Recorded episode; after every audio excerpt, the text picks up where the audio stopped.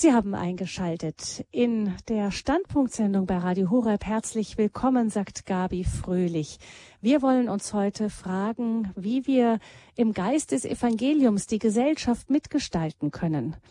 Wenn nur noch knapp drei Millionen Deutsche von insgesamt 80 Millionen am Sonntag in die Kirche gehen, dann stellt sich die Frage, wie sehr das Christentum heute noch prägend für unsere Gesellschaft ist.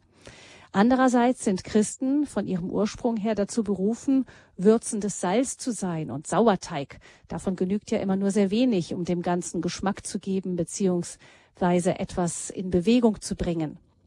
Darüber, wie wir unsere Gesellschaft auch heute noch im Geist des Evangeliums gestalten können, darüber sprechen wir heute Abend mit dem Präsidenten des Deutschen Caritasverbandes, Präledat Dr. Peter Neher.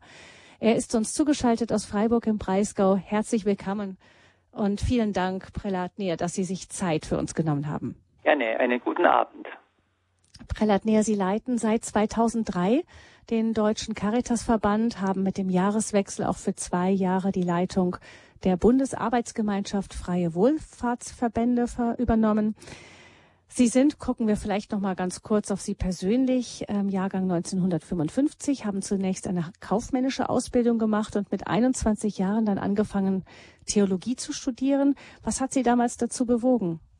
Ja, das ist eigentlich eine lange Geschichte, nur kurz erzählt. Ich komme aus einer äh, christlich geprägten Familie. Meine älteste Schwester ist Ordensschwester. Von daher war natürlich der Gedanke und auch als Mann äh, Theologie zu, stieren, zu studieren und Priester zu werden nie ganz weg.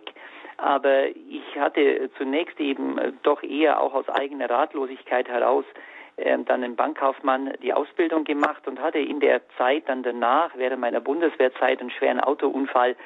Ja, kam da sicherlich nochmal ins Grübeln und habe mich dann entschieden, doch ähm, das Theologiestudium zu beginnen und im Laufe des Theologiestudiums dann äh, eigentlich immer mehr die Frage, ja, will ich doch Priester werden? Geht es mit Ehelosigkeit, mit dem priesterlichen Dienst oder ich mache etwas ganz anderes? Und so bin ich dann doch im achten Semester in das Priesterseminar eingetreten.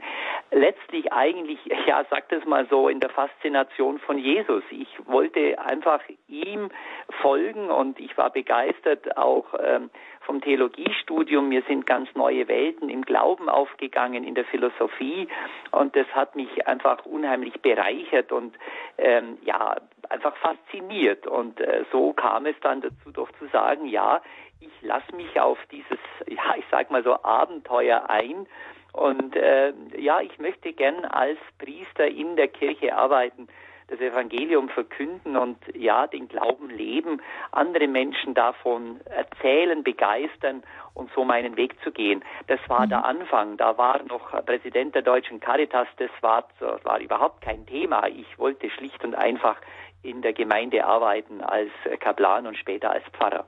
Ja, das haben Sie ja zunächst auch mal getan und Sie haben gesagt, dass eben das Evangelium zu verkünden, das war Ihr Anliegen. Sie waren auch ähm, Pfarrer. Sie waren, wenn ich es richtig gelesen habe, auch in der Krankenhausseelsorge, später Subregens im Priesterseminar. Und dann kam die Caritas erst mit dem Diözesan Caritas Direktor und seit 2003, also nun immerhin schon einige Jährchen Präsident des Deutschen Caritas Verbandes. Ähm, haben Sie damit, ähm, machen Sie dann heute nicht mehr das, was Sie ursprünglich als Priester tun wollten oder ist es immer noch das, die schon, Evangelium verkünden? Das, ja, ich denke schon, dass ich das genau mache. Und zwar sicherlich in einer anderen Weise wie in der Pfarrseelsorge, aber gerade auch bei der Priesterweihe verspricht ja der Kandidat auch, den Armen und Bedrängten beizustehen.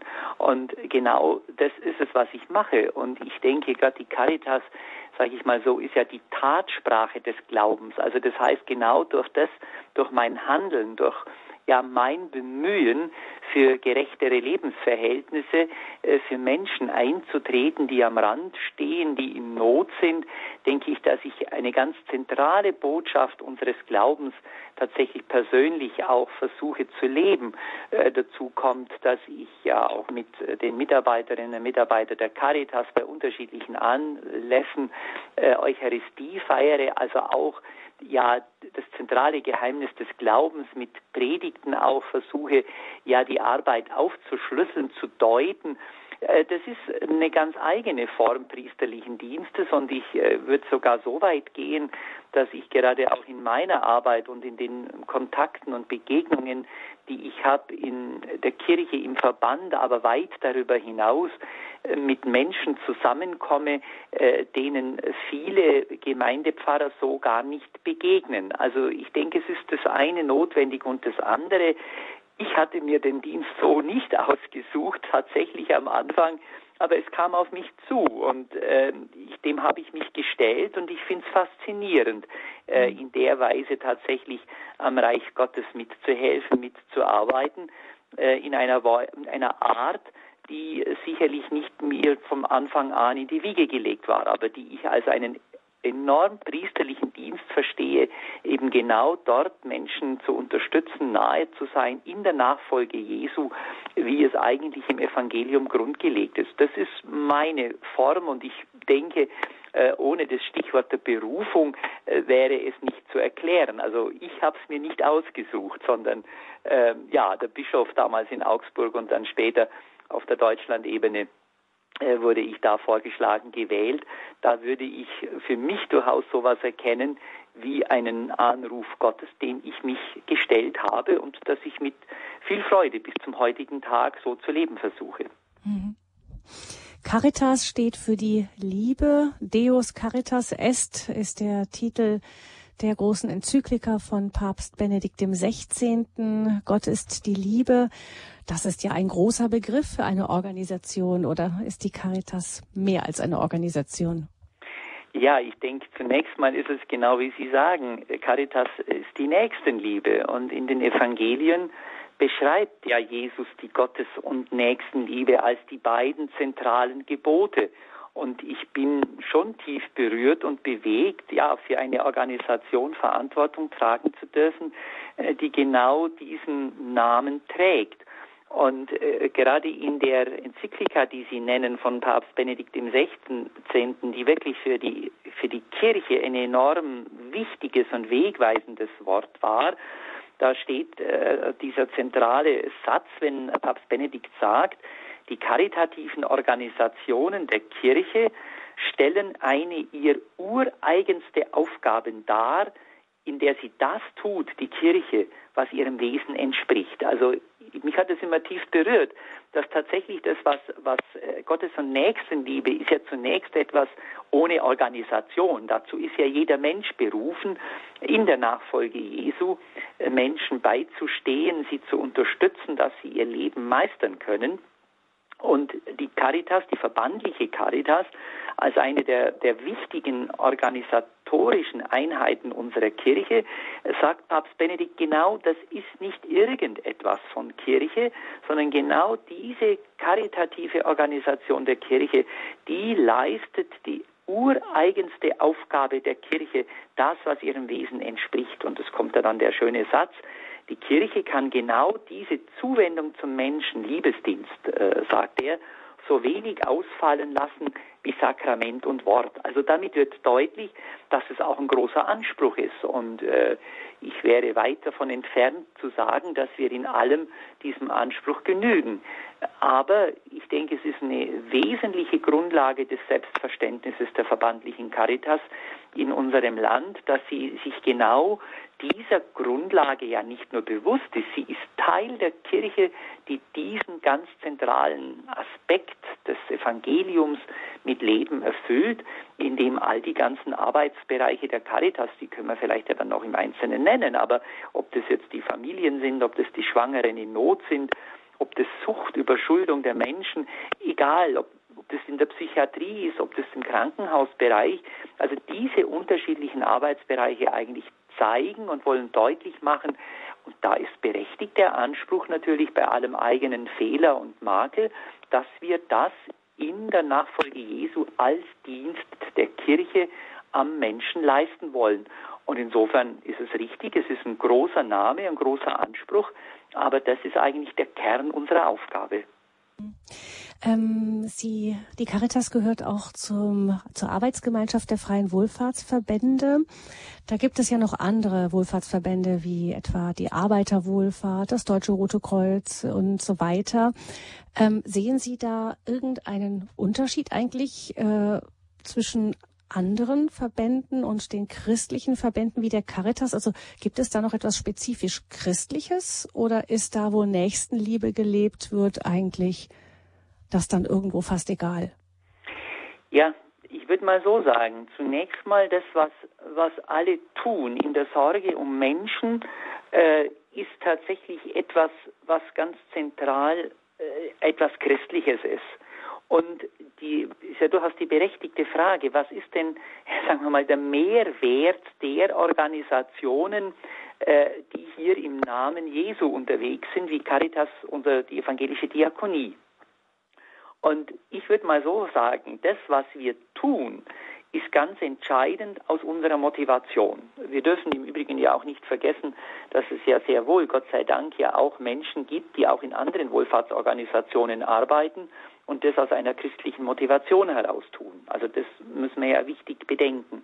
Aber bei den, bei den kirchlichen Wohlfahrtsorganisationen haben Menschen zu Recht den Anspruch, dass die grundlegende Motivation tatsächlich eben in, in ihren eigenen christlichen Wurzeln gründet. Und ähm, sie haben auch den Anspruch, dass das, was, sie, was wir tun als, äh, als christliche Organisationen, letztlich noch eine Dimension über das Hier und Heute hinaus hat. Also ich sage mal, wenn in anderen Organisationen das zum Tragen kommt, dass letztlich nicht alles innerweltlich erfüllt und befriedigt werden kann und dass wir letztlich ähm, an der Gerechtigkeit immer scheitern werden, ähm, dann ist es bei anderen Organisationen schön, wenn das auch zum Tragen kommt.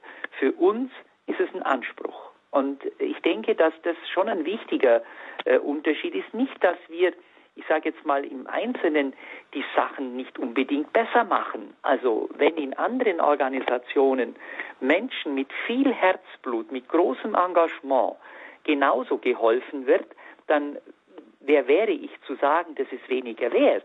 Nur, ich würde sagen, aus der Motivation, aus der heraus unsere grundsätzliche Arbeit äh, erfolgt, und das ist nun mal das Evangelium, das ist die Tradition äh, der katholischen Soziallehre, das würde ich sagen, in der Motivation und in der Grundlage, da ist sicherlich ein wichtiger Unterschied, ohne die Arbeit der anderen abzuwerten. Denn wo immer Menschen geholfen wird, dann wären Sie ganz schnell bei Matthäus 25, wo Jesus ja nicht sagt, ähm, äh, nicht nach dem Glauben fragt, sondern vom Ergebnis her sagt, wo Menschen besucht werden, die, die krank sind, die im Gefängnis sind, äh, die niedergedrückt sind, da habt ihr mir gedient. Also insofern vom, äh, von, der, von der Arbeit her ist das sicher auch etwas der anderen Organisationen, aber bei den christlichen Wohlfahrtsorganisationen, denke ich, haben die Menschen einen Anspruch darauf, dass die Motivation, die dahinter steckt, tatsächlich nochmal transparent wird, ja, auf Gott hin. Und äh, wenn es, sage ich mal, doch gut geht und die Arbeit gut erfolgt, dass auch viele Kolleginnen und Kollegen in den christlichen Wohlfahrtsverbänden äh, sehr wohl transparent machen können, auch wenn sie es vielleicht nicht immer in die Worte bringen, warum sie was tun für den Menschen. Und insofern glaube ich, äh, ist es wichtig, dass wir das ganze Konzert äh, der, der Hilfestellung für Menschen in unserem Land im Auge haben, dass wir uns deswegen nicht als was Besseres fühlen, aber dass Menschen bei uns zu Recht den Anspruch haben, dass bei uns etwas von der Motivation sichtbar wird, auch wenn vom Ergebnis her. Und da bin ich sehr, sehr froh und wir können uns alle glücklich schätzen, dass ja gute Hilfe, menschenfreundliche Hilfe nahe am Menschen, ja Gott sei Dank nicht nur bei Caritas und Diakonie passiert. Hm. Jetzt ist die, die Caritas ja wohl das größte private Unternehmen in Deutschland mit 500.000 Mitarbeitern. Ähm, wie kann denn bei so vielen Mitarbeitern eben genau dieser gemeinsame Geist gepflegt werden? Vielleicht eine, äh, ich bin da immer etwas zurückhaltend. Ah, zum einen sind im Moment über 600.000, die in Super. Diensten der Caritas arbeiten. Aber äh, ich mag nicht gern den Begriff des größten privaten Arbeitgebers, weil wenn ich es etwas biblisch sagen würde, wir sind viele. Der Deutsche Caritasverband ist ja ein Verband von äh, mehr von etwa 8000 rechtlich selbstständigen Trägern. Also insofern ist ja auch der Präsident der Caritas nicht der Konzernchef. Ja, äh, das heißt, die einzelnen Einrichtungen und Dienste sind zunächst mal rechtlich unabhängig und haben ihre eigene Verantwortung, die dann auch unter der letztlich unter der Verantwortung des jeweiligen Diözesanbischofs stehen. Das ist ein wichtiger Punkt. Das heißt, jede Einrichtung, jeder Rechtsträger muss selber definieren und schauen im Rahmen seiner Zugehörigkeit als katholische Organisation, wie dieser Geist des Evangeliums spürbar und mit Leben erfüllt wird und auch praktiziert wird. Und da ist in den letzten Jahren, und ich würde durchaus sagen, auch nicht zuletzt durch die Enzyklika Deus Caritas est, ein ganz wichtiger Impuls in unserer Kirche passiert, dass, äh, wie ja auch Papst Benedikt in der Enzyklika sagt, was muss denn einen Mitarbeiter auszeichnen, so etwas vereinfacht gesagt. Und dann sagt er zunächst mal die berufliche Kompetenz. Etwas flapsig gesagt, Frömmigkeit allein genügt nicht. Wer im Dienst am Menschen steht, muss gut ausgebildet sein, muss die beruflichen Fähigkeit haben.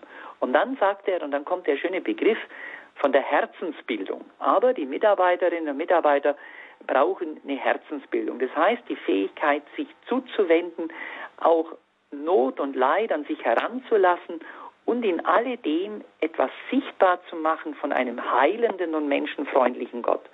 Und da ist schon zum einen natürlich zu gucken, aus welcher, welcher persönlichen Spiritualität arbeitet jemand. Es ist in den Arbeitsrichtlinien des Deutschen Caritasverbandes hat jeder Mitarbeiter im Jahr Anspruch auf drei Tage, wo er äh, normal entlohnt wird, zusätzlich zum Urlaub, Anspruch auf Exerzitien. Und wir haben eine ganze Reihe von ähm, großen Trägern, ob das die Waldbreitbacher Franziskanerinnen sind oder der Caritasverband der Diözese Rottenburg-Stuttgart, um nur ein paar wenige zu nennen, die ihren Mitarbeitern ganz bewusst hier Angebote machen oder ich sage auch mal bei uns in der Zentrale in Freiburg, ähm, die wir äh, Tage anbieten, äh, Oasentage, die wir sie nennen, oder Ausrasttage, um mit den Wurzeln und den eigenen Spiritualität einfach immer wieder in Beziehung zu kommen. Oder vielleicht nur, um Kolleginnen auch zu helfen und Kollegen, das, was sie tun, im Licht des Evangeliums zu deuten. Und äh, da glaube ich, dass da ähm, ganz, ganz bemerkenswerte äh, Geschichten passiert sind. Oder ein ganz tolles Buch, das vor Jahren bei der Caritas in Hildesheim erschienen ist, wo einfach die Mitarbeiterinnen und Mitarbeiter erzählen, warum sie dann ihren oft durchaus anstrengenden Dienst in einer sozialen Einrichtung machen.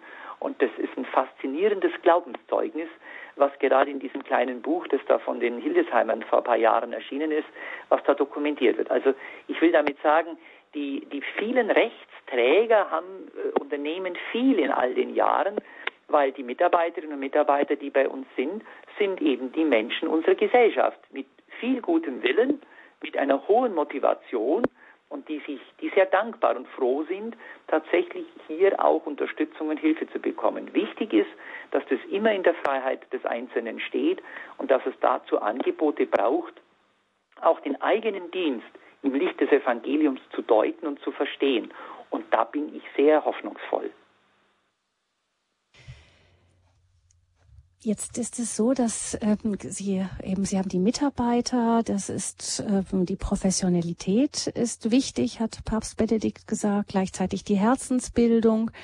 Ähm, es ist ja so, dass die Caritas ähm, die, die Kirche irgendwie ein, auch vielleicht ist auch sie, die Caritas vielleicht auch das ähm, das Bild für die helfende Kirche an sich in Deutschland und vielleicht auch nicht nur in Deutschland, sondern auch in anderen Teilen der Welt, entlastet auch die Gemeinden.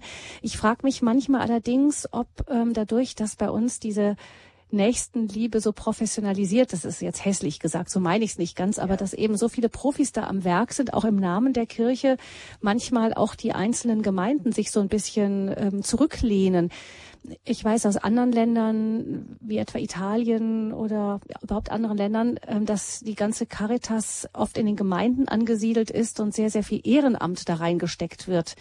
Ähm, manchmal frage ich mich, ob wir in Deutschland dann nicht als äh, Katholiken oder vielleicht auch als evangelische dann leicht sagen, ja, ich meine, ich mache dann, ich gehe in die Kirche und so und und und die die Aufgaben da um die älteren Menschen, um die Obdachlosen und so, das machen die Caritas oder die Diakonie. Da fühle ich mich jetzt nicht mehr so mit angesprochen. Ja gut, zunächst mal ist es ja so vom Evangelium her, äh, dass die Caritas, die Zuwendung zum Menschen, Aufgabe jedes einzelnen Christen ist. Und es ist ein wesentlicher Teil des christlichen Selbstverständnisses, ein offenes Herz und auch eine hilfreiche Hand gegenüber Menschen in Not zu haben.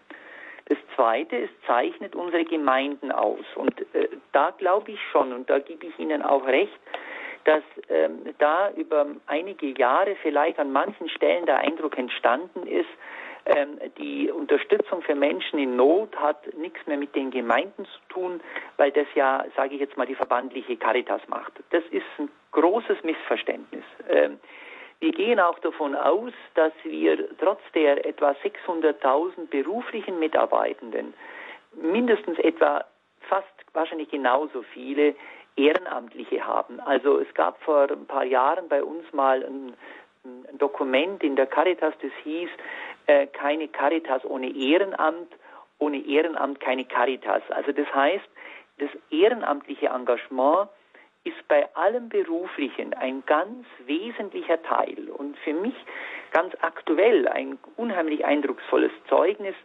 Äh, die Flüchtlingssituation ähm, im letzten Jahr und vor eineinhalb Jahren, wo ganz, ganz viele Menschen in den Kirchengemeinden äh, ihr soziales, also ihre soziale Aufgabe wiederentdeckt haben und das dann auch mit Unterstützung der verbandlichen Caritas zum Teil einfach dann gut weiterführen konnten. Denn äh, ich denke gerade auch viele Ehrenamtliche, die in dem Bereich tätig sind und waren, ähm, da darf man nicht das Ehrenamt gegen das Berufliche gegeneinander ausspielen, sondern beides zusammen ist der karitative Dienst der Kirche. Und äh, gerade über die Flüchtlingssituation, so ist mein Eindruck, haben viele Gemeinden wieder ihre eigentliche soziale Ader entdeckt. Und äh, wenn man auf eine gewisse äh, Entwicklung kritisch hinschauen darf, und das muss man sicher auch, und äh, da würde ich das durchaus bestätigen, dass da äh, durchaus die, die verbandliche Caritas und die Gemeinden sich über einige Jahre, würde ich schon sagen, ähm, fremd geworden sind. Das war aber, ich glaube, die Ursachen äh, kann man analysieren. Da gibt es viele Gründe dafür, die aber auf beiden Seiten liegen. Und ich habe aber den Eindruck, dass wir über einige Jahre jetzt schon wieder gut auf dem Weg sind, würde man sagen, so die letzten 15, 10, 15 Jahre, diese Engagements zusammenzusehen. Und die verbandliche Caritas braucht, sonst, sonst wäre sie äh, tatsächlich bodenlos, die braucht die Verwurzelung in den Gemeinden, aber die gemeindliche, das gemeindliche Engagement braucht auch die Unterstützung und die Ergänzung durch die verbandliche Caritas, weil die Problemfelder, die wir heute haben im sozialen Leben, zu groß sind, als dass eine Pfarrgemeinde das allein schultern könnte. Also kurzum, wir brauchen beides und Pfarrgemeinden und verbandliche Caritas tun beide gut daran, sich gegenseitig wertzuschätzen und zu ergänzen. Und äh, da würde ich schon meinen, dass jetzt Gott sei Dank äh, hier die letzten Jahre viel Positives passiert ist. Und gerade die Situation in den Pfarrgemeinden der letzten Jahre hat leider schon dazu geführt, dass das soziale Engagement nach hinten gerutscht ist durch die vielen Fusionsprozesse, durch die Zusammenlegung von Pfarrgemeinden, durch den Mangel an Pfarrern und an Seelsorgepersonal, dass doch viele Gemeinden sehr stark um sich gekreist sind. Und da glaube ich, dass es diese Offenheit zum sozialen Engagement wieder braucht. Und nochmal der Hinweis auf die Flüchtlingssituation ist mein Eindruck, dass darüber tatsächlich ein Ruck durch viele Gemeinden gegangen ist. Hm. Prälat Dr. Peter Neher ist unser Gast in dieser Standpunktsendung zum Thema Im Geist des Evangeliums die Gesellschaft mitgestalten. Er ist Präsident des Deutschen Caritas-Verbandes Und wir werden jetzt ein klein wenig Musik hören und dann mit ihm weitersprechen, darüber nachdenken, wie sehr denn die christlichen Grundwerte überhaupt noch in unserer Gesellschaft prägend sind.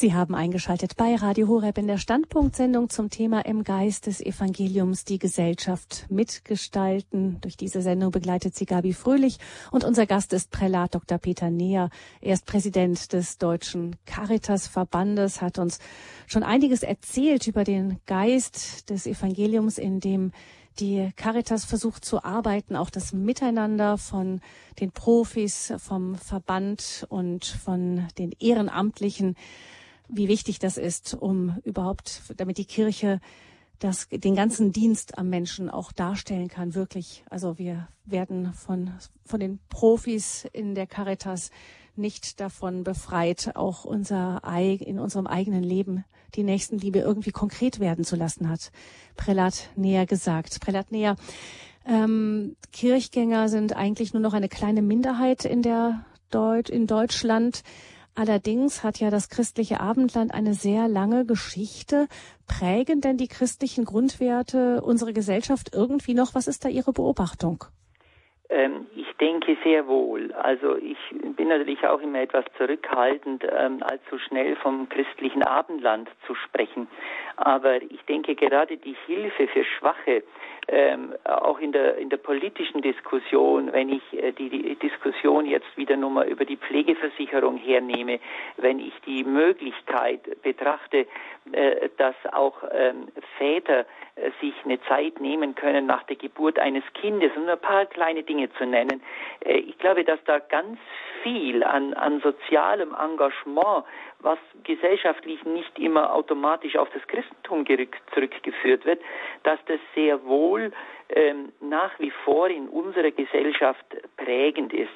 Ähm, natürlich ähm, mussten wir vielleicht manches Mal auch von außen wieder daran erinnert werden, an, an manche Werte äh, der menschlichen Person, die Freiheit des Gewissens. Äh, das haben wir leider nicht immer ganz selber entdeckt. Und es ist ja vielleicht manchmal auch eine gewisse Tragik, dass wir in unserer Kirche eben von außen oft zu Menschen- und Freiheitsrechten gedrängt werden mussten, die aber eigentlich in der biblischen Tradition grundgelegt sind. Also ich denke, grundsätzlich gibt es ein hohes Bewusstsein, bis heute auch, gibt es noch eine Menge von Abgeordneten ähm, auf der Landes-, aber auch auf der Bundesebene, die sich sehr wohl als engagierte äh, Christen verstehen. Und ich glaube, wir tun gut daran, das christliche Engagement nicht nur daran zu messen, wer denn in die Kirche geht, weil dann müssten wir ja auch so ehrlich sein und nachfragen, ob denn all die, die früher in der Kirche waren, das mit dem gleichen Engagement gemacht haben. Also da, glaube ich, muss man sehr kritisch drauf gucken mhm. und äh, schon wahrnehmen, dass für viele Menschen das noch einen großen Anspruch bedeutet. Und ich äh, denke auch viele haben nach wie vor das Bedürfnis an wichtigen Stationen des Lebens, bei der Geburt, mit der Taufe, äh, bei der Trauung, bei der Beerdigung, äh, doch auch diesen zeichenhaften Dienst der Kirche mit in Anspruch zu nehmen. Und ich, ähm, ich kann nur dringend davor warnen, die Menschen dann einfach abzuwerten als nur Taufscheinchristen, was vielleicht gerade manchmal auch im christlichen Milieu allzu schnell über die Lippen kommt. Ich glaube, niemand von uns hat ein Recht, ähm, die Motivation der Menschen auch einfach in Frage zu stellen, äh, die hier aus unterschiedlichsten Motiven ähm, eine Haltung und Unterstützung suchen. Also ich glaube, ähm, es gibt eine, eine große, ja, würde ich mal sagen, Kraft und auch ein Anspruch. Allerdings äh, ist es richtig, wir sind in der Gesellschaft als äh, kirchlich engagierte Menschen, ob jetzt in der Caritas oder auch in anderen kirchlichen Organisationen, wir sind Organisationen, wir sind auch als Kirche Teil einer pluralen Gesellschaft. Und da gibt es viele in diesem Konzert und das ist sicher etwas, was uns nochmal ganz neu herausfordert. Aber da bin ich auch ganz optimistisch, dass uns das doch auch immer wieder gelingt unseren eigenen Akzent zu setzen. Also mhm ähm, oder ob das die Arbeit mit Behinderten ist. Also man könnte es an vielen Dingen durchdeklinieren. Ähm, oder ich nehme auch das heiß diskutierte Thema ähm, Sterbehilfe, Sterbebeistand, mhm. was uns in den letzten Jahren ja doch massiv beschäftigt hat, gesellschaftspolitisch. Und äh, da würde ich schon meinen, dass wir da als Kirche, als kirchlich engagierte Menschen ja nicht überall Zustimmung fanden, aber dass wir doch mit unserer Stimme schon auch einiges, glaube ich, bewegt haben und ins Nachdenken gekommen sind. Hm, also das heißt, es gibt noch die Prägung, ähm, die haben Sie einige Positivbeispiele genannt. Auf der anderen Seite hat man schon das Gefühl, dass es hier und dort auch bröckelt, eben der Lebensschutz, gerade am Anfang, am Ende des Lebens, ähm, haben Sie, den haben Sie gerade eben selber ja. genannt, auch ja. äh, was Familie ist und so weiter. Da ja. ist es eben nicht mehr ganz selbstverständlich, nicht? Da, da ist die Botschaft der Kirche dann doch manchmal vielleicht auch sogar etwas provokativ. Ja, und sie ist eine neben anderen. Das ist sicher richtig. Und äh, trotzdem glaube ich, äh, also das ist mir persönlich immer wichtig, ich bin sehr skeptisch gegen einen gewissen Kulturpessimismus, äh, der dann oft schnell bei der Hand ist, so zu tun, als sei früher immer alles besser gewesen. Ich weiß es nicht, ob das so war. Also wenn ich, jetzt ohne die große Geschichte hier zu traktieren, aber wenn ich an die schlimme Zeit der Hexenverfolgungen denke, wo im Namen der Kirche Frauen ähm, reihenweise ja wirklich umgebracht wurden. Wenn ich an die desolate Kirchen- und Bildungssituation auch in religiösen Fragen im 14. und 15. Jahrhundert denke, also noch vor der Reformation, oder auch wenn ich die Zeit des Nationalsozialismus nenne, dann scheint mir auch in diesen Zeiten die Prägekraft des Christentums nicht ganz so kräftig gewesen zu sein. Sonst hätte all das Schlimme nicht passieren dürfen, was wir in diesen Zeiten hatten. Ich will damit sagen, äh, jede Zeit hat ihre Themen und ich wehre mich schon gegen so eine, eine Stimmung, die in manchen Kreisen dann da ist. Es wird alles schlimmer, wir werden immer weniger äh, es war noch nie so schlimm wie heute. Und da kann ich nur immer allen Menschen raten, äh, doch etwas kritisch auf die eigene Geschichte zu gucken, ähm, äh, um nicht in so eine Stimmung zu geraten äh, von Kulturpessimismus, wie ich sie nenne, sondern zu sagen, ja, wir sind herausgefordert, es ist unsere Aufgabe. Und Sie haben das auch am Anfang so schön gesagt, äh, Christen sind der Sauerteig. Also um es jetzt vielleicht etwas zugespitzt zu formulieren, äh, Jesus hat nirgendwo gesagt, alles muss Sauerteig werden, weil jeder weiß, wo nur noch Sauerteig, äh, da wird das Essen nicht sehr schmackhaft, ja. Also wenn ich in dem mhm. Bild bleibe, sondern wir haben eine, eine Aufgabe in der Gesellschaft und äh, die kann vielleicht gerade dann zum Wirken kommen, wenn eben tatsächlich auch in einer Gesellschaft andere Werte äh, sich lautstark zu Wort melden. Mhm. Das muss ja uns nicht hindern, im Gegenteil. Unsere eigene Überzeugung, gerade was Sie vorher nennen, äh, Schutz des Lebens am Anfang, Schutz des Lebens am Ende und eben tatsächlich auch Schutz des Lebens in all seiner Breite und in den unterschiedlichen Lebenslagen. Mhm. Und äh, da, glaube ich, haben wir als Caritas, als Teil der katholischen Kirche, eine Menge beizutragen. Und äh, das müssen wir aufnehmen und da müssen wir in die Debatte einsteigen und äh, unsere Werte plausibel machen. Und ich äh, sage jetzt mal, gerade auch für die Caritas nehme ich das in Anspruch.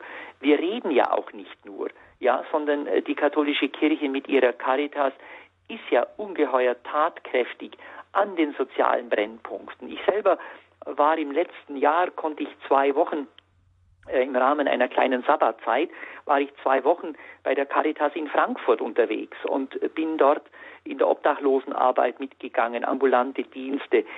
Das geht, also das ging auch mir sehr nahe, wieder mal einfach hautnah zu erleben, was hier im Dienst der Kirche geleistet wird, äh, Menschen beigestanden. Und mit diesem mit dieser konkreten Arbeit, die wir tun, hat natürlich auch in der Debatte unsere Stimme ein Gewicht. Wenn wir all die Dienste nicht hätten, wo wir so nah am Menschen sind, dann wären wir ziemlich zahnlose Papiertiger. Aber weil wir ja das, was wir sagen, mit unserem Handeln untermauern, ja, behaupte ich schon, dass es jedenfalls nicht so einfach ist, an unserer Stimme in der Gesellschaft vorbeizugehen. Hm. Also das Handeln ist gleichzeitig auch eine Art der Verkündigung. Ähm, Sie sagten, Prälat näher, im Bild nicht alles muss Sauerteig werden, alles sollte aber durchsäuert werden vom Sauerteig. Genau, das ist ja. dann auch mit drin im Bild nicht. Das ja. heißt, es ist nicht der Auftrag, dass wir schweigen und uns zurückziehen, ja. aber auf der anderen Seite eben auch mit dem Optimismus, der einem sagt, eben auch selbst wenn es nicht so furchtbar viele sind, aber der Auftrag ist eben hineinzugehen und alles zu durchsäuern. Ja, mhm. ja, genau. Also das, das, da ist, glaube ich, der Auftrag eh so. Und in der, in der Nachfolge äh, dieser, ähm, ja, dieses, dieser christlichen Überzeugung äh, sind wir gerufen in unserer jeweiligen Zeit. Und äh, ich glaube, das wird auch eine ziemliche Herausforderung für uns jetzt schon auch gerade in diesem Jahr der Bundestagswahl, äh, wo doch an manchen Stellen mit ziemlich einfachen Slogans agiert wird ähm, deutlich zu machen, dass es komplexe Zusammenhänge gibt und dass wir letztlich im Dienst des Menschen stehen. Und da glaube ich schon, dass wir unsere Stimme erheben müssen und uns nicht vereinnahmen lassen dürfen, egal von welchen politischen Kräften auch immer. Hm. Gucken wir es mal von der anderen Seite aus an. Hilfe für Arme, für Menschen in Not, Almosen. Ähm, gibt es das nicht auch in anderen Religionen? Also ich frage, wollte Sie da fragen, einfach vor allem, was macht denn das spezifisch Christliche auch an der Nächstenliebe aus? Gibt es da auch einen Unterschied? Ähm, es ist sicher richtig, äh, dass es natürlich viele Traditionen gibt und äh, auch das, das, die christliche Zuwendung zum Menschen äh, baut ja auf dem äh, jüdisch-abendländischen Grundgedanken auf und wir haben ja auch in anderen äh, Religionen sehr wohl auch äh, die Zuwendung zum Menschen. Was aber schon, glaube ich, das Spezifische nochmal des Christlichen ist, um das nochmal zu sagen, die Einheit von Gottes und Nächstenliebe. Und, äh, und gerade im christlichen Selbstverständnis ähm, ist es ja so, dass der Mensch, äh, also jeder Christ aufgerufen ist, Menschen in Not beizustehen, und zwar immer deshalb, weil Gottes Liebe vorausgeht. Also wir haben nicht Menschen beizustehen, um selber irgendetwas zu erreichen oder zu bewerkstelligen, ja, sondern die, die, die voraussetzungslose Liebe Gottes geht voraus. Und aus diesem Geliebtsein von Gott, daraus sind wir eingeladen, die Liebe anderen Menschen weiterzugeben. Und das ist schon was Besonderes. Also das ist etwas, was außerhalb des christlichen Selbstverständnisses so nicht vorkommt. Also diese Einheit, ähm, äh, du sollst Gott und den Menschen lieben wie dich selbst, als, als die zentrale Botschaft des christlichen Selbstverständnisses. Also das, glaube ich, ist ganz wichtig. Und von daher natürlich auch nochmal die Frage, was zeichnet uns aus äh, gegenüber anderen, äh, die Gutes tun und, und segensreich wirken. Äh, das wäre ja auch völlig vermessen, das in Frage zu stellen oder gar zu ignorieren das ist tatsächlich diese eigene Motivation. Und äh, wenn Papst Benedikt in der Enzyklika Deus Caritas est sagt, der Mensch wird gerade in der Zuwendung zum Menschen, dann kommt die wunderschöne Aussage von ihm, fühlsam Gott gegenüber. Also das heißt, in der Zuwendung zum Menschen Gott selbst zu entdecken. Und das ist schon ein ganz eigenes Profil, was hier dem christlichen Selbstverständnis nahekommt und auszeichnet und uns auch davor bewahrt, würde ich mal sagen, Menschen zu verzwecken und den sozialen Dienst nur zu leisten, um eines anderen Zieles willen. Und da ist äh, Papst Benedikt sehr, sehr klar in seiner ähm, äh, Enzyklika, wenn er sagt, ähm, dass das, was der Mensch zu tun hat, was er anderen Menschen, das tut er um des Menschen willen, seiner Not willen und nicht um ein anderes Ziel zu erreichen. Also etwa um sich damit ähm, irgendwie den Himmel zu erkaufen. Genau, so. genau, um den Himmel zu erkaufen oder äh, um, um jemanden äh, zwangsweise in die Kirche zu führen oder was auch immer. Ja, ich würde natürlich für mich dazu schon sagen, natürlich freue ich mich und ist es auch mir wichtig, wenn darüber dann Menschen fragen, warum macht ihr das denn überhaupt? Warum macht ihr ein Hospiz? Warum haltet ihr dort bei Menschen aus, deren Situation aussichtslos ist? Warum tut ihr das überhaupt? Und wenn darüber ein Gespräch entsteht, über das christliche Selbstverständnis, dann finde ich das was ganz, also ja, was sehr berührendes. Und äh, nochmal, bei meinem Sozialeinsatz in Frankfurt äh, mit den Kolleginnen und Kollegen, wo ich da einige Tage unterwegs war, da hat in der konkreten Arbeit, ja, kam das Wort Jesus nicht vor. Aber was die Kollegen geleistet haben, war zutiefst jesuanisch, also die vorbehaltlose Liebe zu den Menschen. Und wenn dann jemand äh, tatsächlich im Einzelfall so ein Gespräch mal geführt hat, wie ich es äh, mitgekriegt habe, auch in der Straßenambulanz, äh, da war dann auch die Aussage da, ja, das tun wir um Gottes und der Menschen willen. Also das heißt nicht, es zu verschweigen, aber, aber im Tun das sichtbar zu machen, das ist schon etwas Einmaliges, was außer dem Christentum keine Kulturgeschichte, äh, so denke ich, äh, ins Leben der Menschen eingebracht hat. Hm. Vielleicht können Sie das auch nochmal an einem konkreten Beispiel erläutern, wie Sie da als Caritas arbeiten. Es gibt da eine neue Kampagne. Zusammen sind wir Heimat. Vielleicht können Sie die uns ganz kurz beschreiben. Sehr gerne. Wir machen ja jedes Jahr äh, im Blick auf gerade auch den Caritas Sonntag, der immer im Herbst stattfindet, aber eben auch äh, das ganze Jahr über unterschiedliche äh, Themen. Und so haben wir eben im Jahr 2017 ist unsere zentrale Kampagne Zusammen sind wir Heimat. Hintergrund ist, dass uns die Flüchtlingssituation äh, sicherlich noch die nächsten Jahre intensiv beschäftigen wird. Menschen, die bei uns äh, Asyl haben, die bei uns mindestens vorübergehend in der Gesellschaft äh, bleiben werden, weil sie in ihre Heimatländer gar nicht zurück können wegen Krieg, Terror und äh, Vertreibung, die werden bei uns sein. Die brauchen Arbeit, die brauchen Wohnung ähm, und damit sie wirklich in der Gesellschaft sind, auch so etwas wie neue Heimat. Und unser Ansatz ist zu sagen, Heimat erringen wir alle nicht dadurch, indem wir Mauern aufrichten und Stachel Zäune errichten, sondern indem wir das, was uns wichtig und wertvoll ist, miteinander teilen. Und äh, Heimat ist ja ein typisch deutscher Begriff, den gibt es in einer anderen Sprache so eigentlich gar nicht. Und jeder hat ja sein eigenes Gefühl. Also Heimat ist Landschaft, Heimat ist aber auch Sprache, Heimat ist Gefühl, Heimat, mancher denkt vielleicht an ein bestimmtes Essen, wenn er an Heimat denkt. Also, und das, das zusammengenommen, das können wir, Heimat finden wir, wenn wir sie tatsächlich zusammenführen und uns nicht gegenseitig abgrenzen. Und dazu gibt es gewisse Plakatmotive, die auf das aufmerksam machen. Es gibt zwei besondere Aktionen. Das eine wird sein eine sogenannte Heimatausstellung, wo Pfarrgemeinden eingeladen sind, soziale Einrichtungen eingeladen sind, tatsächlich das einheimische, fremde, ehrenamtliche, berufliche zusammenkommen und, und miteinander Bilder austauschen, erzählen, was für sie denn Heimat ist. Und dann soll sowas machen wie ja eine Heimatausstellung, die an vielen Orten in Deutschland zeigen soll, was für die einzelnen Heimat bedeutet. Das soll so eine Aktion sein, um miteinander dieses, ja, dieses Phänomen von Heimat zu beleuchten aus ganz unterschiedlichen äh, Blickwinkeln. Und eine zweite Aktion, die wir im Rahmen dieser, dieser Jahreskampagne machen werden, wird eben rund um die Bundestagswahl sein mit dem Anstoß Wählt Menschlichkeit. Also bei allen parteipolitischen Programmen den kritischen Blick, was dient dem Menschen, was ist sein Grundverständnis und wofür müssen wir bei allen gesellschaftlichen Debatten und auch hitzigen Auseinandersetzungen was sind wirklich die wesentlichen Punkte, die uns Christen nicht abhanden kommen dürfen. Und deswegen wird es so eine Aktion Weltmenschlichkeit geben.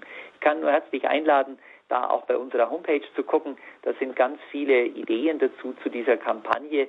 Und letztlich wird es manchen auffallen über die Plakatmotive, die an unterschiedlichen Stellen dann auch ähm, in der Öffentlichkeit und auch in kirchlichen Zusammenhängen erscheinen werden. Und speziell in den Caritas Sonntagen im September da wird das nochmal eine große Rolle spielen, dieses Motiv, zusammen sind wir Heimat, um einen deutlichen Akzent zu setzen, dass Heimat eben äh, nicht einseitig missbraucht werden darf, sondern Heimat wirklich etwas ist, das viele Menschen suchen, haben, das an manchen Stellen gefährdet ist und wie können wir Heimat gewinnen und vermitteln. Das soll so der große Rahmen sein, äh, in dem Fokus, den wir in diesem Jahr 2017 äh, hier einladen und ja einfach markant darstellen wollen.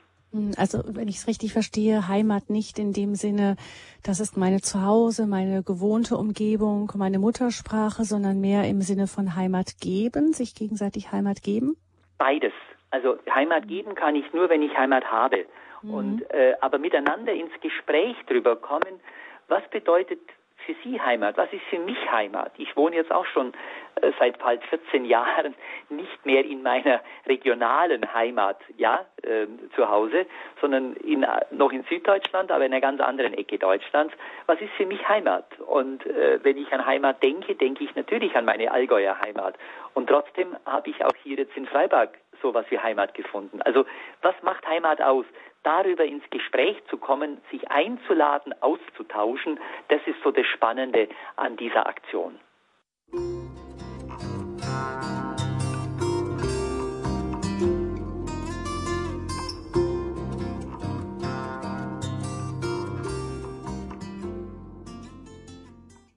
Im Geist des Evangeliums die Gesellschaft mitgestalten. Das ist unser Thema. Standpunkt bei Radio Horeb heute Abend am Sonntagabend immer von 20 Uhr bis 21.30 Uhr. Prälat Peter Neher, Präsident des Deutschen Caritasverbandes, ist unser Gast heute Abend. 089 517 008 008 die Hörernummer zur Sendung und Frau Christine Jure aus Hilpolstein, unsere erste Hörerin. Guten Abend, Frau Jure. Frau Jure, hören wir Sie? Jetzt müssen wir nochmal schauen, ob wir sie auf Sendung bekommen. Christine Jure aus Hilpolstein zu hören. Dann muss die Technik sich noch ein bisschen weiter bemühen. 089 517 008 008. Das ist die Nummer zur Standpunktsendung bei Radio Horeb. Ich hoffe, es klappt gleich mit dem Rüberschalten. Prälat näher unterdessen ähm, habe ich mich gerade gefragt, ein Auftrag Jesu im Evangelium oder ein Gebet Jesu ist es, ähm, die Christen, seine Jünger sollten nicht von der Welt, aber in der Welt sein. Was kann das für uns bedeuten, wenn wir uns in der Welt engagieren? Zunächst mal wurde ja Gott selber Mensch in einer ganz konkreten Welt. Also das heißt, er ist in die Welt gekommen als einer, wie wir auch hier zu leben haben. Und gleichzeitig zeigt er über die Welt hinaus. Und äh, ich finde, dass bei all unserem Bemühen um Gerechtigkeit, Frieden, immer zu wissen, dass es immer der vorletzte Wert ist, dass all das letztlich wir allein nicht bewerkstelligen können. Und mich persönlich entlastet es auch ungeheuer, dass ich muss nicht allein Gerechtigkeit herstellen. Ich muss nicht allein den Frieden erreichen. Ich habe meinen Beitrag dazu zu leisten und zu wissen, dass nochmal Gottes Wirklichkeit unendlich größer ist. Und das finde ich für mich was ganz und für alle, die im Dienst der Kirche und der Caritas stehen, hier nochmal ein, eine, ja, auch eine Selbstbegrenzung. Also zu sagen, stopp, ähm, wir, wir stehen nicht selber in der Mitte, sondern wir haben letztlich immer auf einen größeren zu verweisen, auf einen größeren Zusammenhang, bei all der Unzulänglichkeit, die wir haben, wo wir unseren Dienst zu tun haben, damit Menschen leben können, damit Armut überwunden wird, damit äh, tatsächlich auch Frauen und Männer, die oft unter schrecklichen Gebrechen leiden, bessere Lebensmöglichkeiten haben. Wir tun unseren Beitrag dazu, aber wir weisen mit dem, was wir tun, immer wieder darüber hinaus.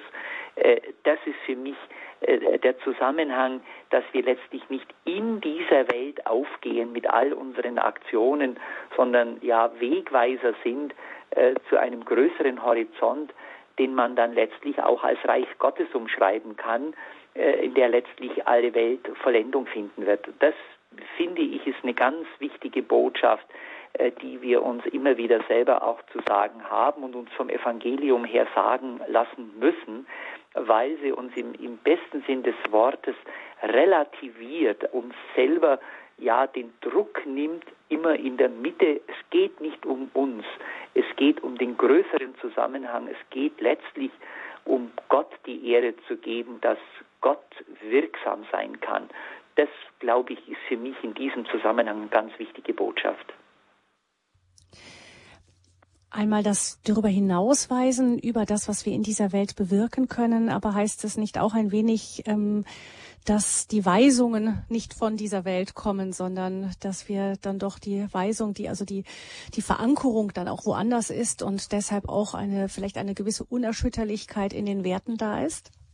Gut, das müssen wir jetzt im Einzelnen prüfen. Also ich mhm. denke, was heißt, Weisungen kommen ähm, von woanders her. Also ich denke, wir, wir haben sie zunächst mal aus der Heiligen Schrift äh, mhm. und es sind letztlich immer, wenn es um den Wert des Menschen geht, humane Werte, die in der Überzeugung des Christlichen ihr Fundament haben.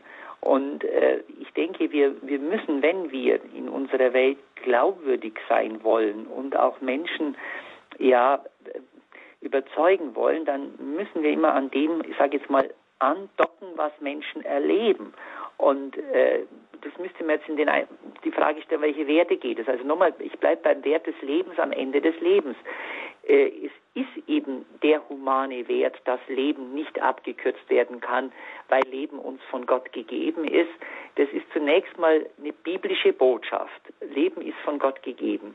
Aber wenn ich darauf aufmerksam mache, was das für Folgen haben kann, wenn wir an diesem grundsätzlichen Wert äh, Abstriche machen, dann kommen sie ganz schnell in Dilemmata, also in schwierige Lebenssituationen, die dann durchaus auch mit menschlichem Ermessen plausibel sind. Also ich sage jetzt mal, wenn ich Leben grundsätzlich für abkürzbar halte, dann laufe ich auch Gefahr, dass das von, von jemandem erwartet wird, der sein, selber sein Leben noch nicht abkürzen will. Nur als ein Beispiel.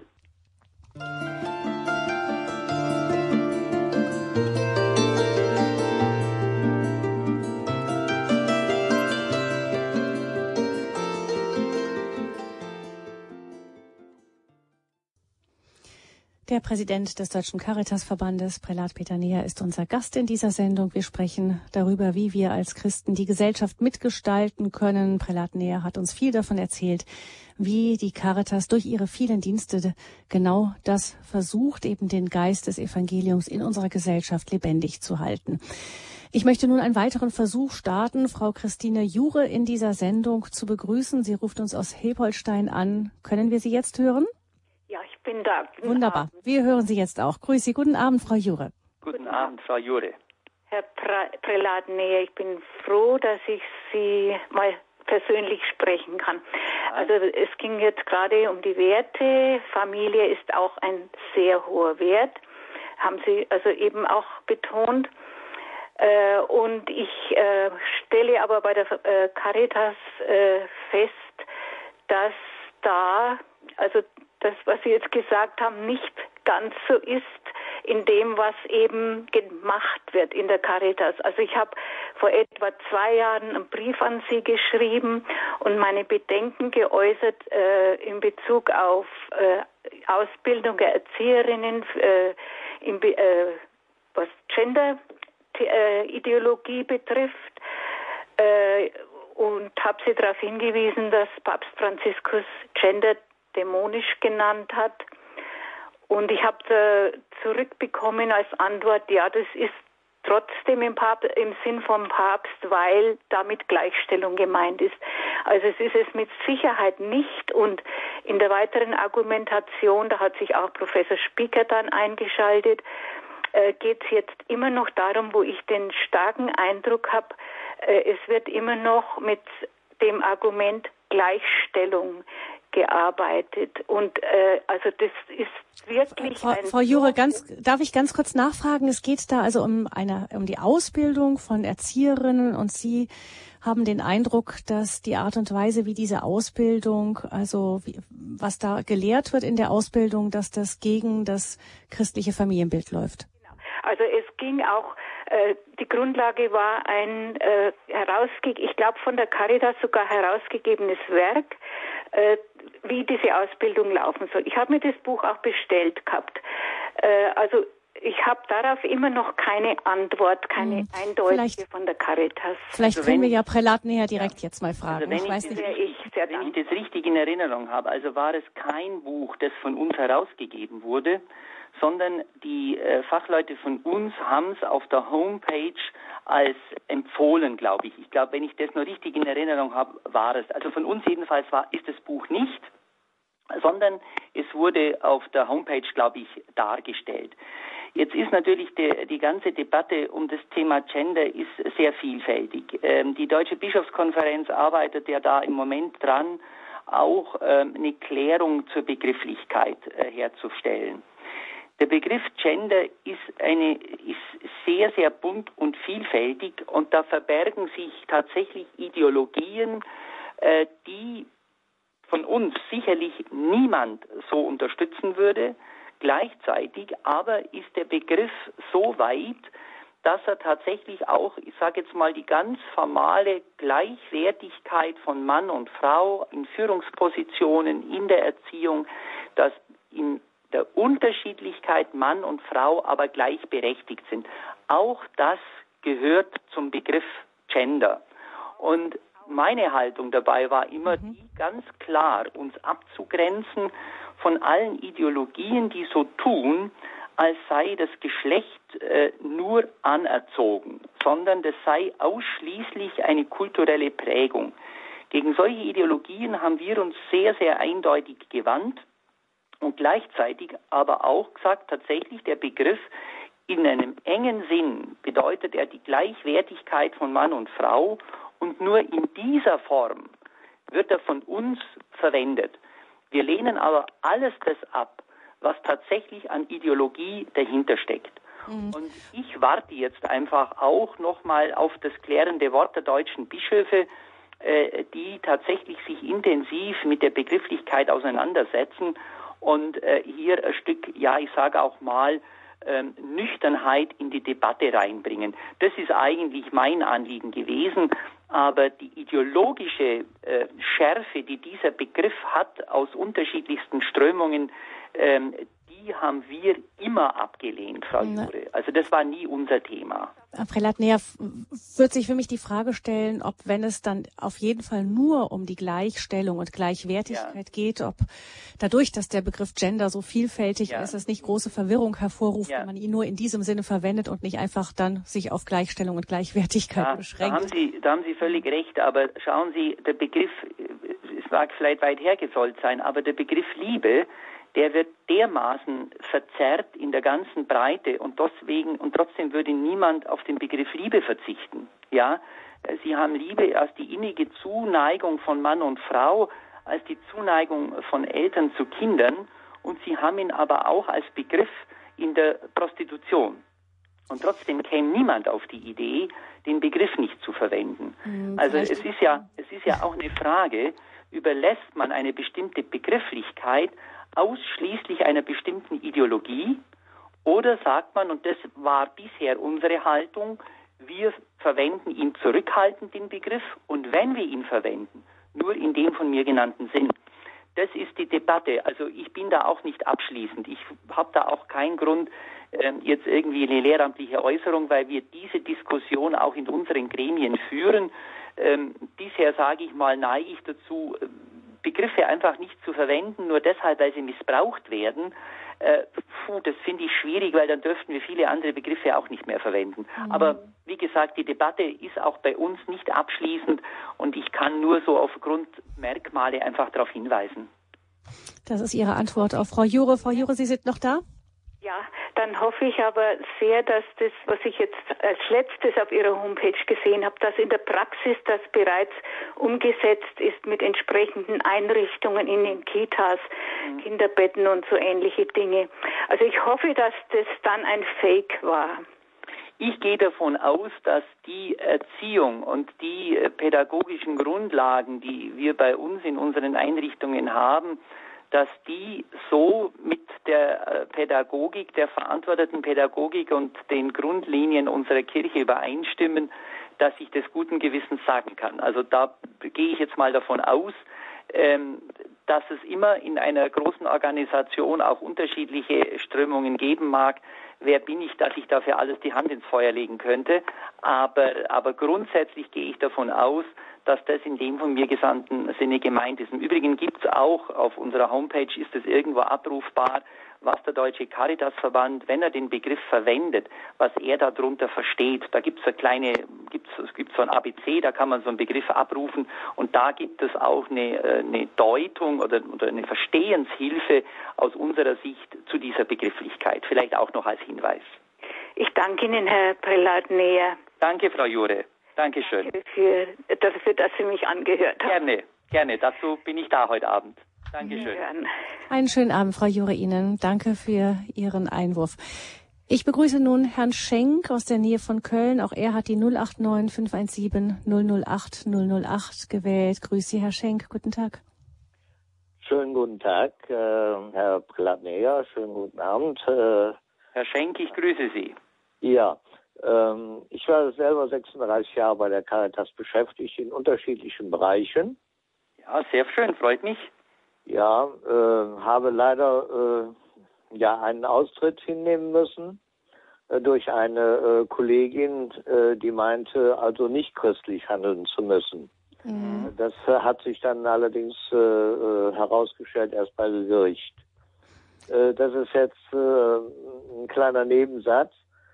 Das Hauptanliegen von mir ist also das Ehrenamtliche und Hauptamtliche. Das Problem ist also jahrelang, ich war beim SKM und ja. so weiter, äh, dass das äh, oft äh, nicht äh, gut harmoniert. Ja. Vor allen Dingen äh, von äh, einigen, die sich ja hervortun wollen, sage ich mal so ja. salopp. Und das denke ich, das ist meines Erachtens nicht christlich. Denn äh, in, im christlichen Glauben äh, gibt es meines Erachtens kein Hervortun. Und da sollte man also äh, immer auf der Basis äh, eines äh, ja, kollegialen und so weiter bleiben. Aber leider geschieht das heute auch noch. Ich habe es jetzt vor einer Woche noch erlebt, dass ich eine kleine Ansprache halten wollte und dabei äh, von einem hauptamtlichen äh, Pastoralreferenten an die Seite gedrückt wurde. Ja. Ja, das, ja. Herr Schenk, also, ja. Herr Schenk, ähm, ich gehe jetzt mal einfach davon aus, dass da, wo Menschen sind, auch menschliche Schwäche irgendwo waltet. Ich vermute, dass das aus den Zeiten des Evangeliums bis heute irgendwo mit dem Hervortun, ähm, ich glaube, das war ja schon Jesus nicht ganz unbekannt, dass das unter seinen Jüngern auch so lief. Prälat näher, das, das wird es wahrscheinlich immer irgendwo sein, dass wir Christen uns an einer hohen Latte messen lassen wollen und dann am Ende doch oft weit unten drunter durchrutschen. Ja, ich denke, äh, das ist natürlich grundsätzlich richtig, aber ich verstehe ähm, Herrn, äh, Herrn Schenk sehr gut. Also das Thema Zusammenarbeit von Ehrenamt und Hauptamt halte ich für also ganz wesentlich äh, für unsere Kirche und aber eben auch für die verbandliche Caritas, weil beide brauchen sich. Ich weiß aber auch, dass es natürlich, ähm, sage ich mal, ehrenamtliche sich schnell bevormundet fühlen von den äh, beruflichen und die beruflichen manches Mal das Ehrenamt als Einmischen ins eigene Handeln. Ich glaube aber, dass wir an der Stelle so nicht weiterkommen. Ich glaube, wenn beide, ob beruflich oder ehrenamtlich, sich darauf besinnen, wozu ihr Dienst da ist, äh, der letztlich Menschen helfen möge, dann glaube ich, dass man Zugang auch finden kann zum Miteinander. Also ich denke nochmal, wir brauchen uns gegenseitig. Äh, viele Aufgaben in der Caritas, die beruflich geleistet werden, äh, brauchen eine Unterstützung äh, von Ehrenamtlichen umgekehrt sind die Ehrenamtlichen auch oft verwiesen auf ihre Unterstützung durch die beruflichen, bis dadurch, dass ja auch ehrenamtliches Engagement oft hochprofessionell geleistet wird. Wir dürfen ja nicht einfach das Ehrenamt äh, mit dilettantisch gleichsetzen. Das sind ja hoch engagierte und oft auch in ihren Berufen hochprofessionelle Menschen. Also ich glaube, wir tun gut daran, äh, solche ja, unterschiedlichen Zugänge zu überwinden.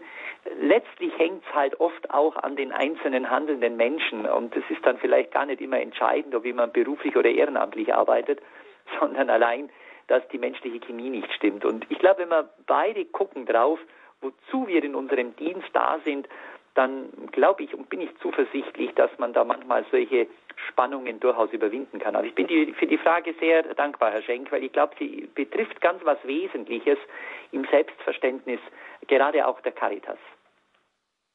Also Sie sagten nicht immer, immer einfach, das Miteinander. Natürlich irgendwo knirscht es wahrscheinlich im Getriebe, da wo Menschen auch zusammenarbeiten und gerade. Ja. ja. Mhm. Genau, ich genau. danke Ihnen, Herr Schenk, für Ihren Anruf. Prälat Neas hat noch eine Hörerin gegeben, die ähm, hinterlegt hatte, auch nochmal die Anmerkung, dass Papst Benedikt auch, ähm, als er damals in Freiburg war, eben auch da, wo ja auch der Hauptsitz des Caritasverbandes ist, auch von der Notwendigkeit einer Entweltlichung der Kirche gesprochen hat. Vielleicht können Sie doch noch mal ganz kurz sagen, wie Sie das, diese, diese Botschaft oder diese, diese Anregung verstanden haben. Ähm, denke, Papst Benedikt wollte sicherlich zu Recht darauf hinweisen, äh, dass im Übrigen war das ja nicht ein Begriff, den er nur für die Caritas verwendet hat. Er hatte ja auf dem Gottesdienst, ähm, bei dem ich selber zugegen war, gerade ausdrücklich die Arbeit des Deutschen Caritasverbandes ausdrücklich äh, gewürdigt und wertgeschätzt. Also das ist mir wichtig, das auch zu betonen. Äh, und hinterher gab es ja dann immer heftige Debatten, ja, was hat er jetzt denn gemeint? Hat er die Kirchensteuer gemeint oder was hat er denn gemeint?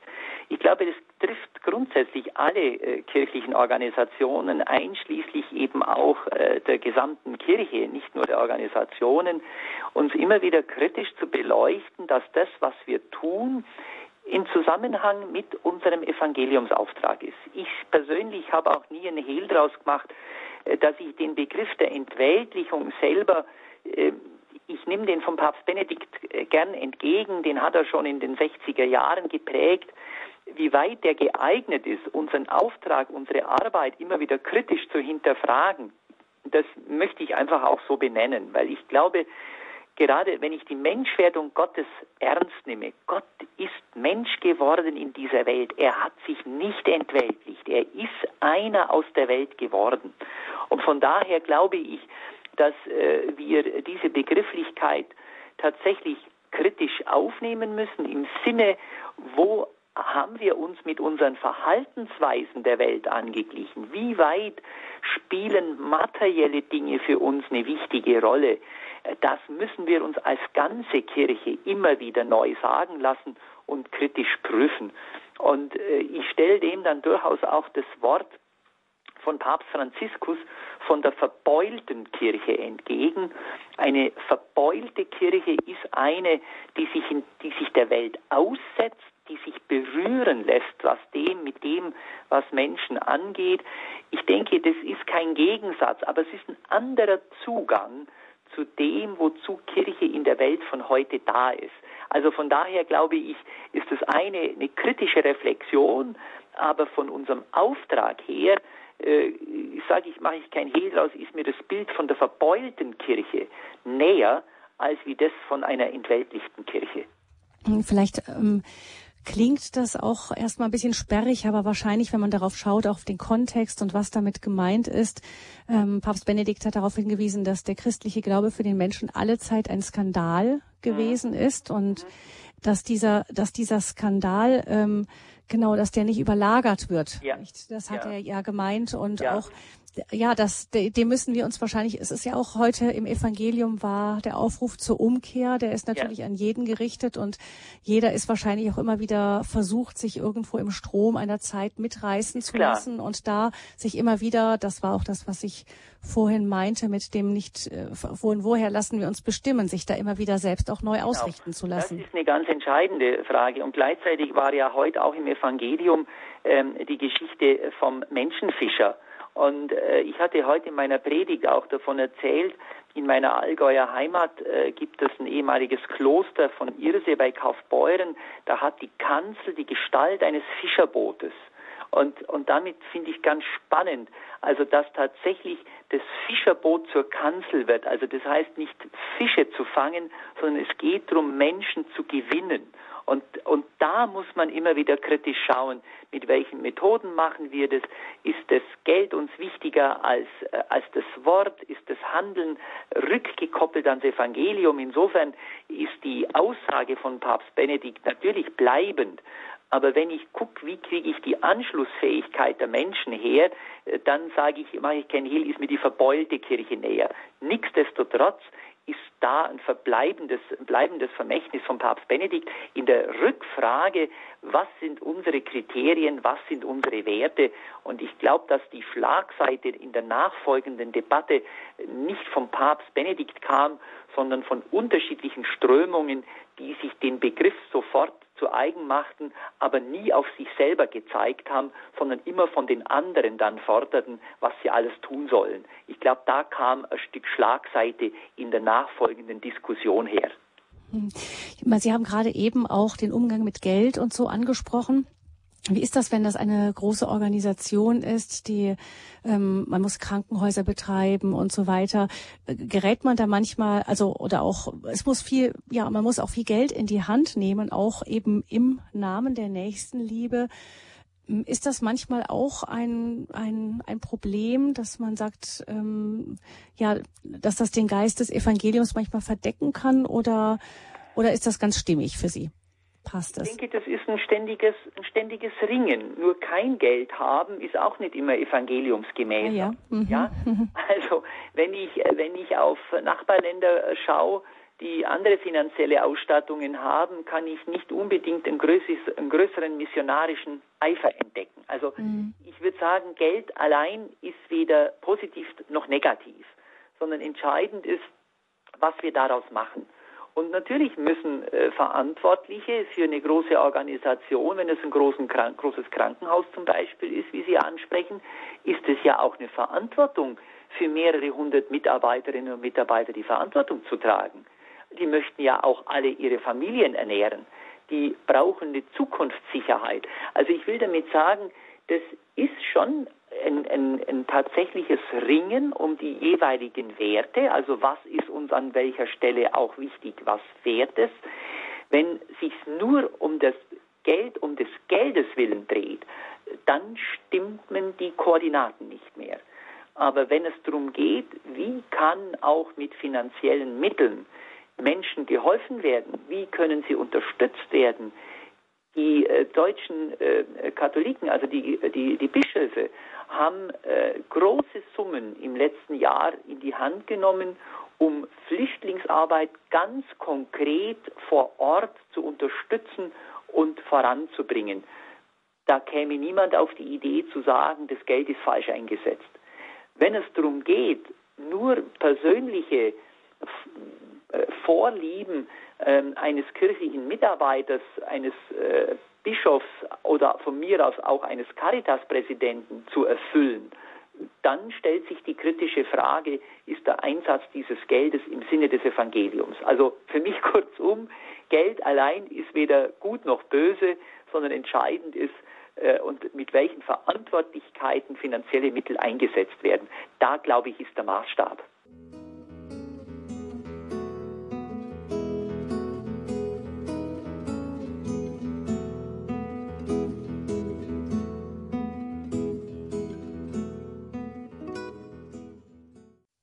Können wir als Christen die Gesellschaft mitgestalten, fragen wir in dieser Standpunktsendung. Prälat Näher, ähm, die Gesellschaft mitgestalten, das klingt jetzt sehr groß, so etwas wie eben für eine große Organisation wie die Caritas. Wie kann das denn der einzelne Christ tun? Ich glaube, da gibt es viele Möglichkeiten. Äh, ich glaube, jeder, der konkret äh, lebt, der schaut in seine Familie, schaut in seine Freundschaften rein, zu gucken, wie ist es mit meiner Bereitschaft zu verzeihen? Wo gewähre ich jemand anderem einen neuen Anfang?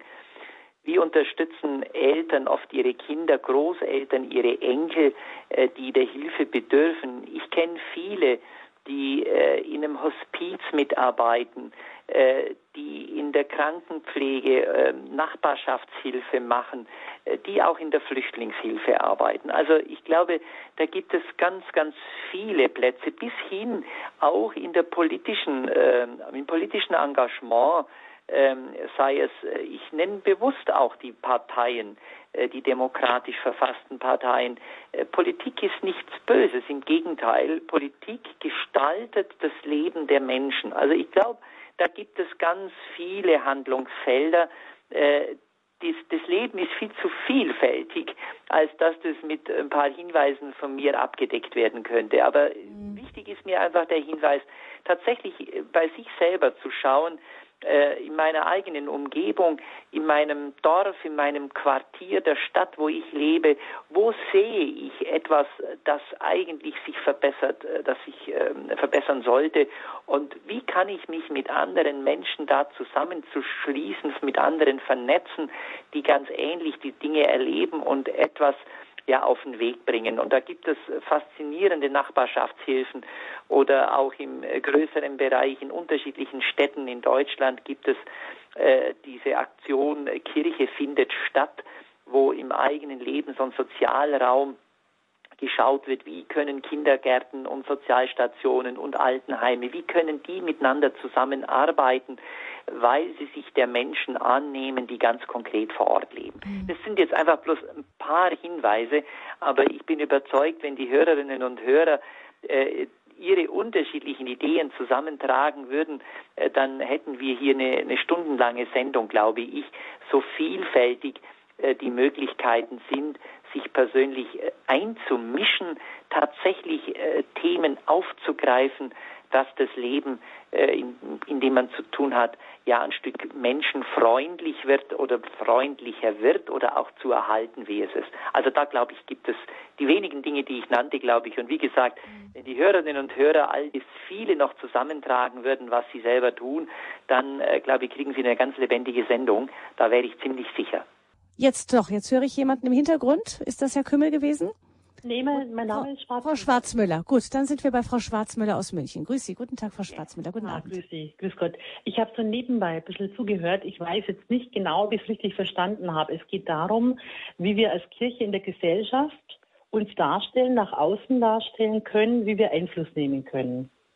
Genau, wie wir Gesellschaft prägen können. Mhm. Genau, wie wir sie prägen können. Das heißt, zuerst mal natürlich, wie der Referent gerade gesagt hat, ich habe nur nebenbei bisschen zugehört, als Einzelne, äh, wo ich mir denke, das finde ich ganz wichtig, dass man wirklich teilnimmt an den Diskussionen, die stattfinden, dass man vielleicht auch mal äh, Leserbriefe schreibt, dass man sich eben im Radio äußert, dass man seine Meinung äußert. Weil wir haben so eine ähm, antichristliche Meinungsbildung im Land. Ich finde das wichtig dass man da Meinung äußert, aber auch die Kirche als Ganzes, eben eine Organisation wie die Caritas, dass die, dass die sich gesellschaftlich äußert.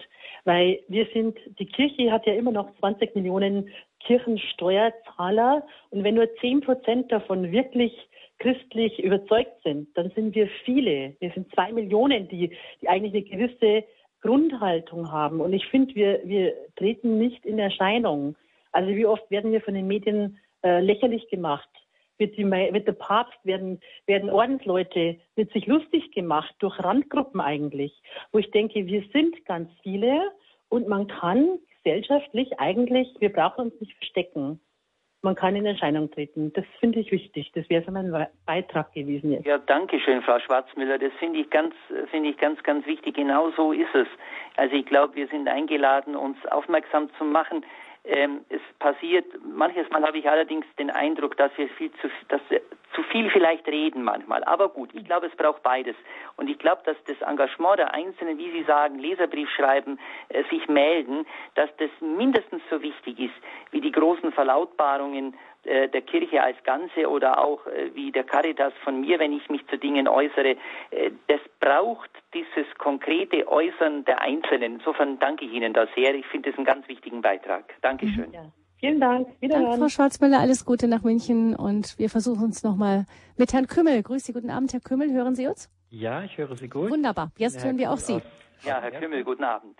Guten Abend, Herr Prelatner. Ich möchte vor allen Dingen danken, dass Sie den Stromsparcheck bundesweit so gut unterstützen, im Mithilfe des Bundesministeriums und allem, was dafür ist. Ja. Ich äh, finde es ganz toll, dass da Arbeitslosen geholfen wird und ich finde es auch toll, dass einkommensschwache Familien unterstützt werden, die besucht werden und dass die Caritas sich engagiert, um einfach diese verschiedenen Punkte, die Arbeitslosigkeit, einkommensschwache Familien, die ganze Ökologie, die, ähm, die ganze Umweltdebatte praktisch mit einbeziehen und sich dafür die Schwachen einfach stark macht um das mit zu vernetzen und einfach so den Namen der Caritas auch in die Gesellschaft mitträgt und zum Sprachrohr durchführt. Dafür möchte ich einfach danken und äh, freue mich, dass es weitergeht. Ja, das freut mich sehr, Herr Kümmel, dass Sie das so ausdrücklich ansprechen. Vielleicht für die Hörer bloß ganz kurz. Der Stromsparcheck ist eine, eine Aktion, die seit vielen Jahren ausgehend von der Caritas in Frankfurt wird unterstützt vom Umweltministerium, wo praktisch ähm, Menschen, die selber in prekären Lebenssituationen sind, ausgebildet werden als Stromsparhelfer und die bringen, gehen dann in Haushalte auch von Familien in prekären Lebenslagen und unterstützen sie dort mit Stromsparleisten, mit Glühbirnen etc.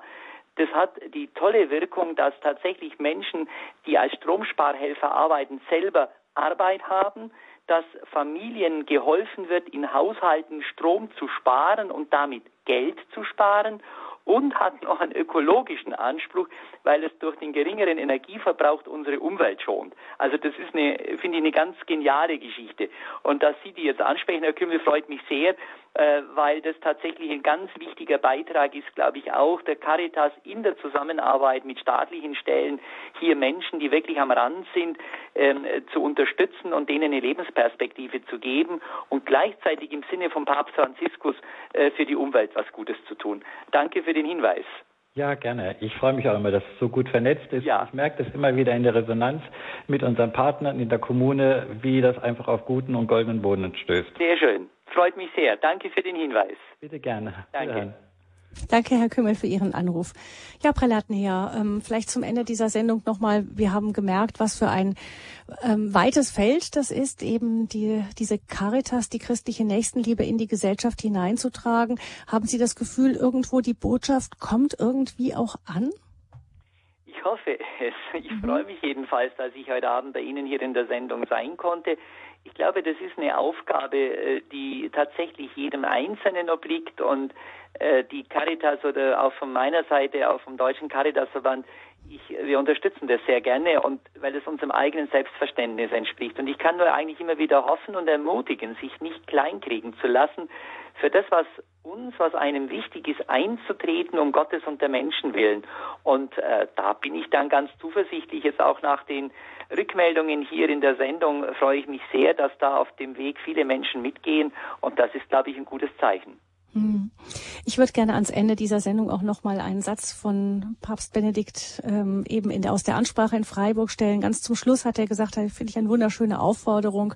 Leben wir als Einzelne und als Gemeinschaft der Kirche die Einfachheit einer großen Liebe, die auf der Welt das Einfachste und Schwerste zugleich ist, weil es nicht mehr und nicht weniger verlangt, als sich selbst zu verschenken. Das, denke ich, drückt die, diese Begriff Caritas irgendwo auch nochmal schön aus. Bringt es nochmal gut ins Wort. Genau. Ja. ja. Vielen herzlichen Dank, Prälat Näher, dass Sie sich die Zeit für uns genommen haben. Auch ich denke, Sie haben einen vollen Kalender. Schön, dass Sie mit dabei waren in dieser Sendung. Ja, ich danke Ihnen sehr herzlich, Frau Fröhlich, auch für den Abend, für das Gespräch und äh, wünsche auch Ihnen und den Hörerinnen und Hörern jetzt einfach eine gute, gesegnete Nacht und vor allem auch Gottes Segen in der kommenden Arbeitswoche. Hm, wir werden Sie da gleich noch um Ihren priesterlichen Segen bitten, aber Gerne. zunächst noch ein kurzer Hinweis auf den CD-Dienst von Radio Horeb 08328 921 120. Unter dieser Nummer können Sie einen Mitschnitt von dieser Sendung und auch von anderen Sendungen von Radio Horeb bestellen oder Sie schauen im Internet nach unter www.horeb.org. Im Podcast wird auch diese Sendung in Kürze nachzuhören sein. Ich danke fürs Zuhören. Eine gesegnete Woche wünscht Gabi Fröhlich und Prälat Näher gibt uns noch seinen priesterlichen Segen mit. So segne und behüte euch, die Menschen, die euch nahe sind und anvertraut, und auch jene, mit denen ihr euch schwer tut, der große und der treue Gott, der Vater, der Sohn und der Heilige Geist. Amen. Amen. Eine gute Nacht. Eine gute Nacht Ihnen. Dankeschön.